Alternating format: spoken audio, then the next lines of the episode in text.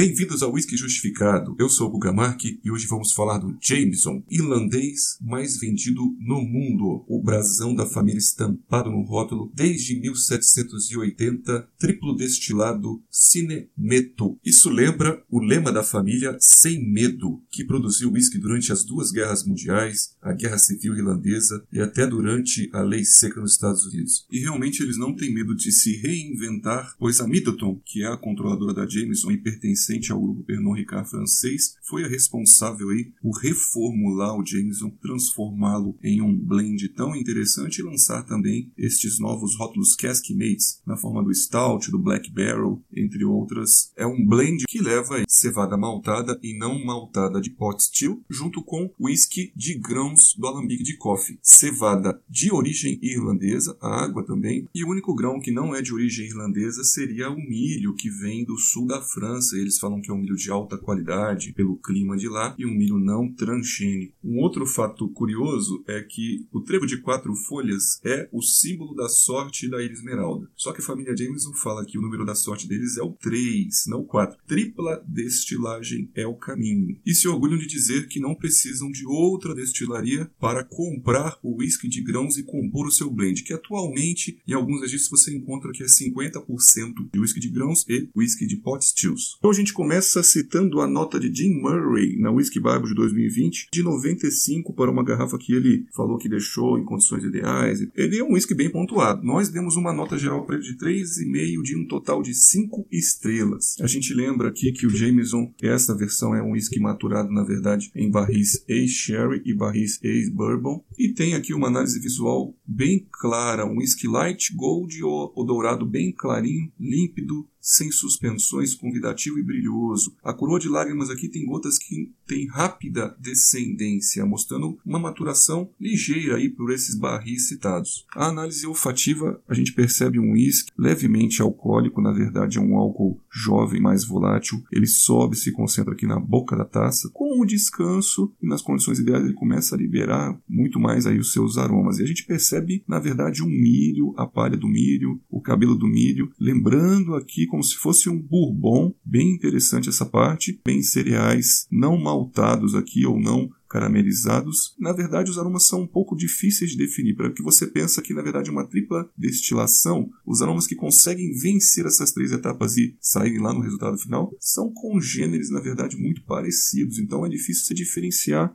um aroma do outro. Mas vamos lá. Você também percebe aqui um sal marinho, a Ilha Esmeralda, né? Tem influência marítima, mas você percebe que o destilado final também de uma tripla destilagem é altissimamente alcoólico. Então você precisa diluir para ele chegar a 40%. Pelos cálculos aí, algumas vezes você usa até mais água do que o próprio whisky de grãos aí do alambique de coffee. Então essa influência vem. Você percebe um sal marítimo aqui, uma pimenta branca, um açúcar mascavo, um caramelo de tosta baixa. São perceptíveis alguns aromas cítricos e um aroma tropical de abacaxi seco ou abacaxi cristalizado. E na taça que quase vazia, ou até mesmo vazia, você consegue perceber uma influência sherry aqui com frutas vermelhas e frutas negras mais aveludadas aqui. A fase bucal da degustação, então, a gente percebe que ele tem um corpo médio tendendo para leve, tá? Devido a esse álcool que é um pouco mais volátil e perceptível ao primeiro contato. Com as bebericadas subsequentes, você percebe uma certa oleosidade. Tem uma boa salivação, interessante um ataque tânico leve aqui das madeiras. Ele é bem macio, os taninos macios, lapidados. Lembram aqui uma resina também que agrega na oleosidade, que se concentra mais no meio da língua. Tem um mínimo amargor passageiro ao primeiro contato, lá na base da língua, mas ele também é bem correspondente, agradável. Sobretudo caramelizado ou caramelado. Tem aqui também correspondência mineral salgada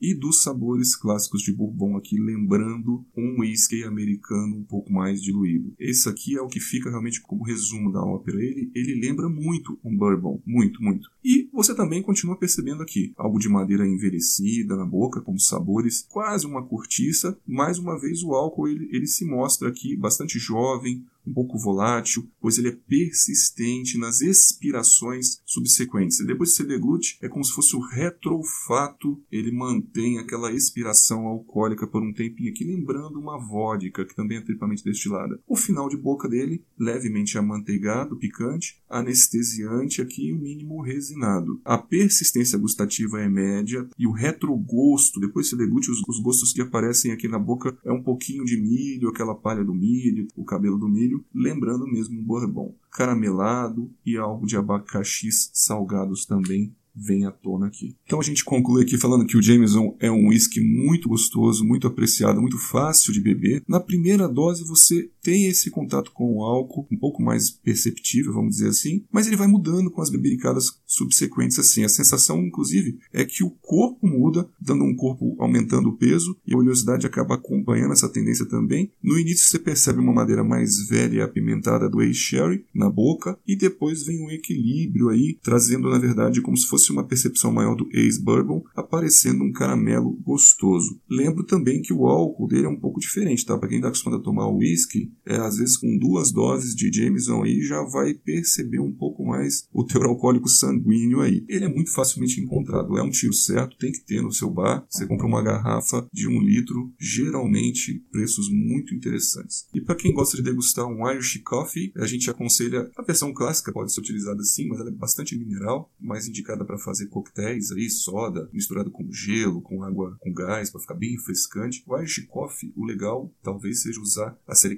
Caskmates aí. Na verdade, o Stout, que já puxa um pouquinho pro Toffee, mais amargo, que vai combinar mais com café. Também aquela série Black Barrel, que ali, na verdade, uma tosta por chama mais profunda dos barris, traz aí uma caramelização mais interessante dos açúcares naturais da madeira. Eu sou o Guga Mark, esse é o nosso podcast. Espero que vocês gostem e nos acompanhem.